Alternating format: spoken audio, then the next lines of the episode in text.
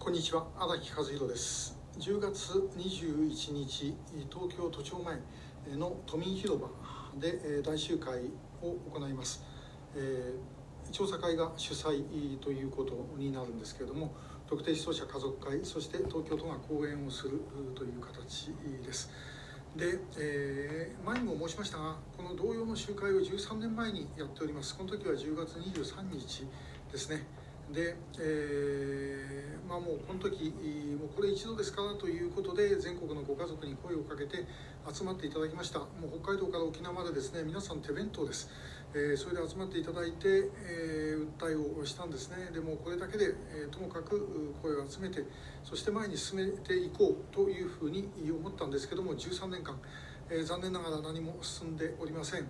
で、えもうその間にですね、え亡くなられたご家族もたくさんいますうちの役員でも亡くなった人がいますしもうそれは全国え支援者家族含めてですね多数の方々が亡くなりあるいはえ高齢でえもう外へ出られなくなっているとかですねそういう状況なんですね。でもう今度こそ本当に物理的にもうこの1回しかできません、えー、ですからもうそれがなんとか効果あるものにするためにですね、えー、全力を尽くしてまいりたいと思います。で、えー、13年前の時はもういろんなあの団体の方々に集まっていただきまして、えーまあ、潮風ネットワークという名前を使ってですね、えー、そこに参加していただいてで、えー、これを核にしてこの集会を行いましたでしかし今回はですね、えー、もうそれはできません、え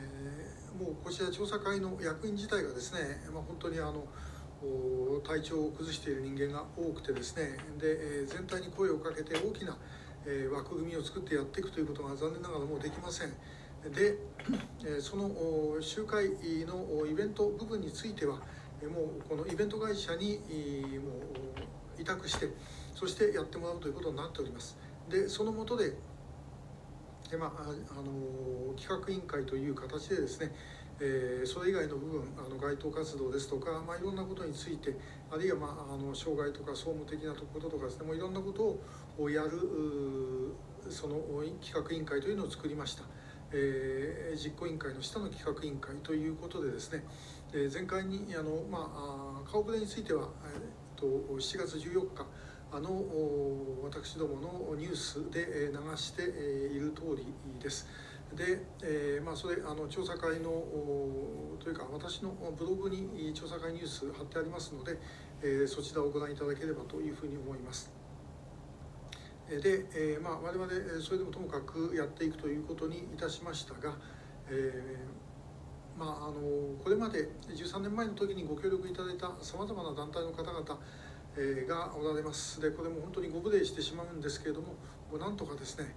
ご協力をいただきたいそのご協力というのは要はともかく一人でも多くの方に来ていただくということにつきます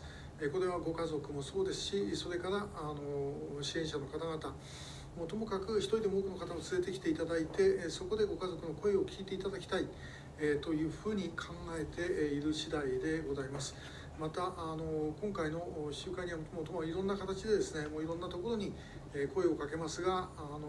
これはあの台北にいる調査会の顧問である、えー、梅原元仙台市長のですね、えー、アドバイスであの各国の大使にも呼びかけようということになって今その準備も進めております。え国会議員とかもみんなそうですけどもともかく、え家族の声を聞いていただくということが一番重要ですね、え国会議員が、まあ、各党の代表がですねあのもうみんな、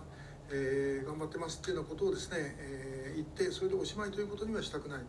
えー、ご家族の声を逆に聞いてもらってそれをですね実際の現実の場に反映させていただきたいということでございます。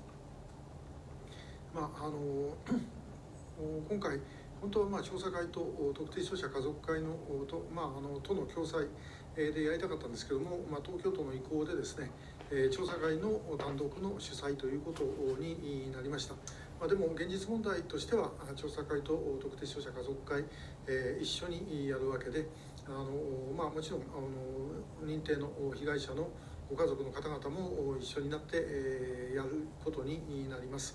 えー、まあ、あのこの声をですね、えー、なんとか、えー、つあの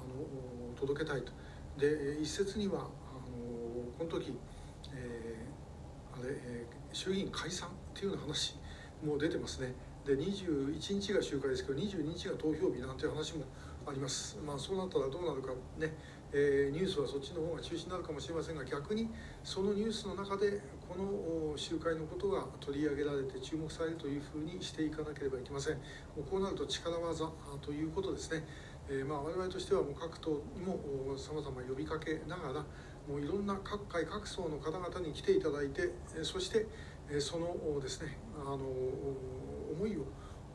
現実にしていただくと。いうことをやってまいりたいというふうに思います。えー、ぜひ皆さんあの一人でも多くの方おいでいただいて、